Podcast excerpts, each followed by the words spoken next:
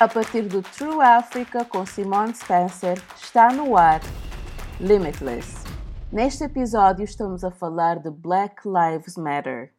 Existe uma ligação entre as nossas experiências, especialmente no que diz respeito à polícia. O contexto africano não muda o debate. Reforço. Precisamos de mostrar solidariedade na batalha, porque isto nos envolve também. Afeta-nos, afeta a raça. Bem-vindos ao Limitless, o podcast que faz perguntas pertinentes à África.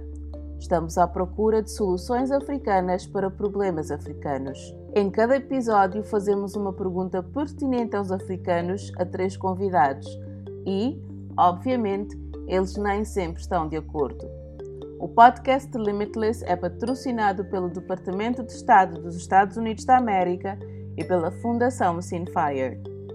O movimento social Black Lives Matter, BLM, foi iniciado em 2013 para destacar a discriminação racial e a brutalidade policial nos Estados Unidos da América. Após o assassinato de George Floyd em 2020, foram organizados protestos de BLM por toda a América. Houve também protestos em todo o mundo, na Europa, no Japão, no Brasil, na Austrália. A BLM também inspirou ativistas em países africanos. No entanto, estes países têm populações maioritariamente negras. Eles não têm a mesma dinâmica racial ou história que os Estados Unidos da América. No entanto, o movimento ainda ressoa. Perguntei aos ativistas no Senegal, Gana e África do Sul por que é que o BLM é importante para eles.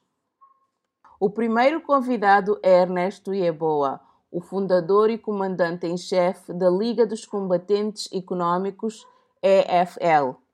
É um movimento anticorrupção no Ghana.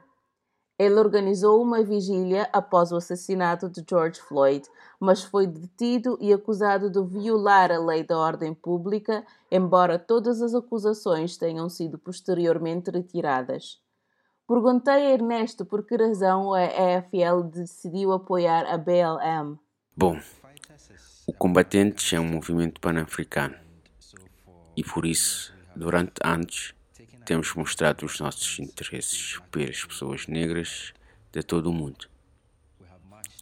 Manifestamos pelo Gaza, manifestamos pelo Sudão, então foi natural quando o irmão africano foi assassinado pela polícia nos Estados Unidos que vamos manifestar por ele também. O Ghana é a casa da libertação africana. Então, pareceu-nos criminoso que aquele homem negro pudesse ser assassinado pela polícia e pelo Estado. E esse assassinato ser recebido com silêncio no Ghana de Cão e Croma, tínhamos que agir. Os Estados Unidos da América têm a sua própria história muito específica de injustiça racial. Como é a BLM relevante para a África? Pelo contrário, o contexto africano não muda o debate, reforça, enfatiza a necessidade de uma libertação africana real no continente. É evidente que até que a África se une e prospere, nenhum homem negro ou mulher será respeitado em qualquer parte do mundo. Além disso, os paralelismos são claros. Os africanos no continente estão também a ser submetidos à violência sancionada pelo Estado. A raiz da opressão é única. Portanto, quer estejamos a lidar com o racismo ou com a elite política, estamos, na verdade, a lidar com uma luta de classes, com o George Floyd, o Ahmad Arbery, a Brianna Taylor entre outros, que foram assassinados pela polícia nos Estados Unidos ou no Ghana. O Eric Ofosu e Amatsuale e as raparigas de Takaradi por negligência do Estado. A Liga dos Combatentes Econômicos faz campanha para reformar as estruturas econômicas. Qual é a conexão com a BLM? Foi Nkrumah que disse que o capitalismo trouxe o racismo. Então, aquilo com que as pessoas negras se estão a deparar pelo mundo é com um sistema capitalista. O racismo não tem validade científica. Portanto, quanto mais pensarmos nisso, mais claro fica nas nossas mentes. O próximo convidado é Wise Baiano, do Senegal. Ele é um artista e foi um dos três fundadores da Africa for Black Lives, um movimento de comunicação social que começou em Dakar para mostrar solidariedade com o ativismo nos Estados Unidos da América. Perguntei-lhe primeiro como reagiu aos protestos do Black Lives Matter nos Estados Unidos da América. Obrigado, Simone. Primeiramente, diria que não reagimos aos protestos nos Estados Unidos. Antes, reagimos ao evento que originou os protestos. Então, criamos o Africa for Black Lives, que foi em parte uma resposta ao movimento Black Lives Matter no momento em que o George Floyd foi assassinado. Eu diria, e escolho as minhas palavras com cuidado. E vimos em África que não havia respostas no continente face ao que estava a acontecer e então dissemos: precisamos de nos fazer ouvir também. Precisamos de mostrar solidariedade na batalha. Porque isto nos envolve também, afeta-nos, afeta a raça negra, afeta a raça humana. Também fala de injustiça e isso inspira-nos nas nossas atividades, nos nossos projetos. Então criamos um pequeno movimento. Infelizmente, estamos no período da pandemia Portanto, foi difícil obter permissão para organizar um ajuntamento nas ruas. Tínhamos planeado uma grande marcha, mas disseram-nos que com a pandemia era arriscado. E também tínhamos planeado convidar pessoas famosas que nos apoiam. Mas para eles era um risco, pois são pessoas importantes. Então decidimos não fazer isso, mas realizar conferências de imprensa aumentar a consciência na mídia social. Então decidimos não fazer isso, mas realizar conferências de imprensa, aumentar a consciência na mídia social e realizar eventos no estúdio de Le Loft, no nosso espaço artístico.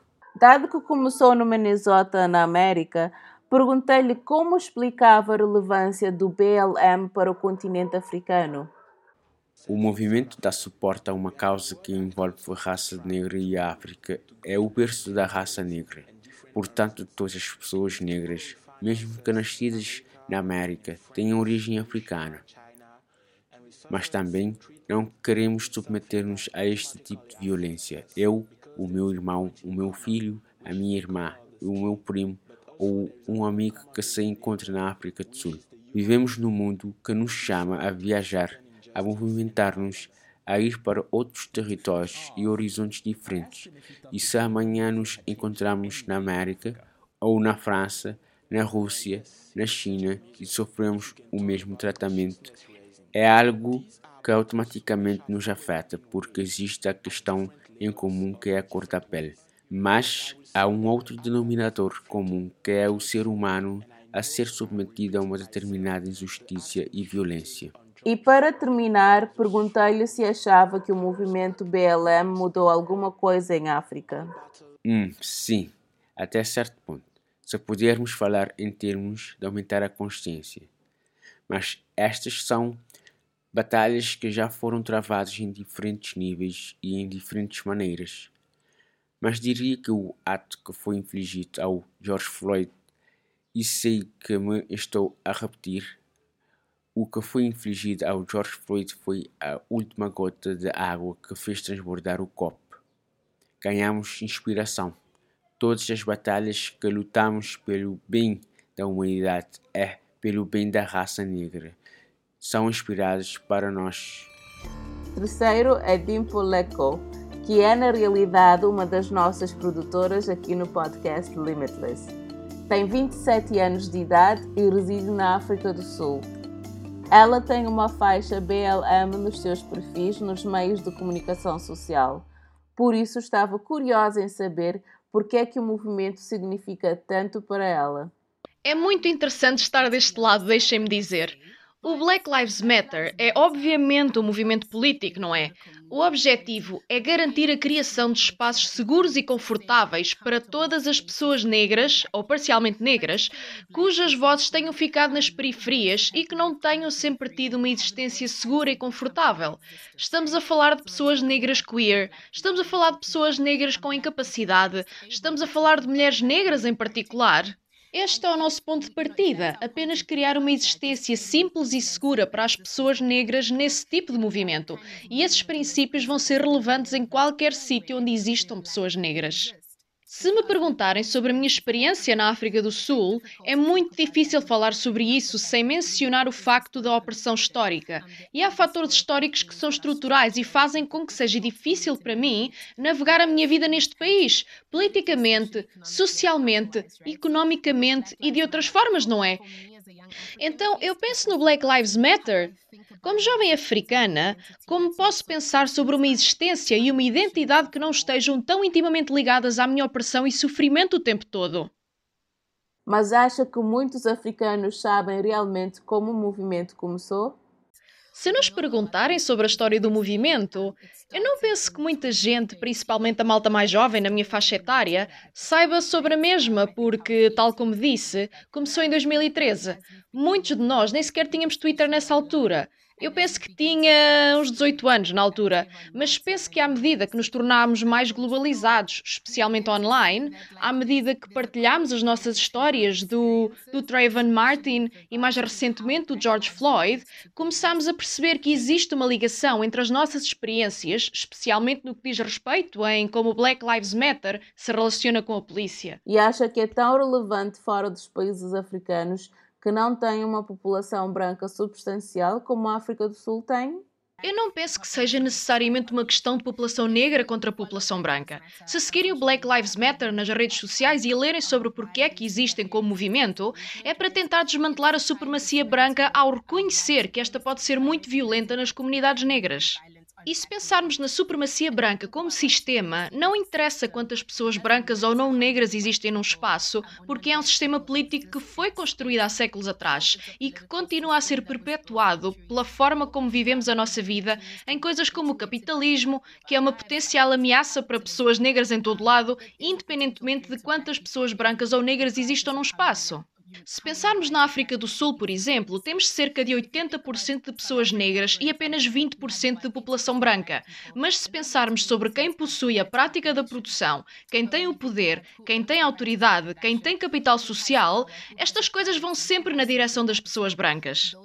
Então, eu penso que porque a supremacia branca é um sistema e é subtil e tem o potencial de prejudicar pessoas negras e pessoas de cor não negras, os números não interessam muito. Devíamos sim estar a focar nos num sistema do qual as pessoas brancas continuam a beneficiar, um sistema que é perigoso a todo momento para pessoas negras, independentemente do que os números possam parecer. E então deixe-me perguntar-lhe, porque o tem no seu perfil do Twitter, por que é que isso é importante para si? Então, para mim, foi um ato de resistência do género quem quer que encontre o meu perfil, quem quiser saber mais sobre mim como pessoa, é importante que saibam que politicamente é onde me posiciono. Black Lives Matter. E esta é uma mensagem que vou amplificar até ao ponto em que sinta que o mundo está a começar a tratar as vidas dos negros como importantes e por tanto tempo quanto precisemos para discutir uh, sistemas políticos racistas, sistemas sociais, sistemas económicos. É importante que me considerem como alguém muito ativa na indústria das redes sociais, alguém que é jornalista, alguém com paixão acerca de amplificar vozes, amplificar essa mensagem, porque sei que se disseres algo muitas vezes e contares uma história muitas vezes, só aí começas a desafiar as mentes e as perspectivas. Então eu fiz esse tipo de comprometimento comigo própria. Número um, é o que eu quero que as pessoas saibam sobre mim, que me sinto muito comprometida em relação a esta causa e também, número dois, é algo que nunca vou deixar de partilhar e amplificar por quanto tempo sinta que é necessário.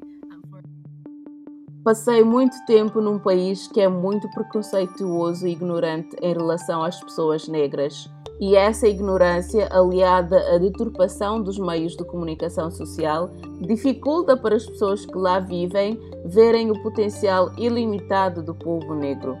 Certamente não estamos à procura de respostas simples neste podcast, mas acreditamos que o potencial da África é ilimitado, assim como o potencial das pessoas que estão a tentar mudar as coisas. Ernesto, Wise e Dimpo são apenas alguns dos muitos jovens africanos que lutam para reformar e construir sistemas políticos, econômicos e judiciais que servem e protegem todos os cidadãos, independentemente da sua cor, origem ou crença. Você é um deles? Obrigada por ouvir. Para saber mais, visite o site www.trueafrica.co para Limitless Event PT. Ou siga True Africa no Facebook e no Twitter. Junte-se à conversa com o hashtag Limitless Africa. Tem estado a ouvir o Limitless? Eu sou Simone Spencer. O podcast Limitless é uma produção da True Africa.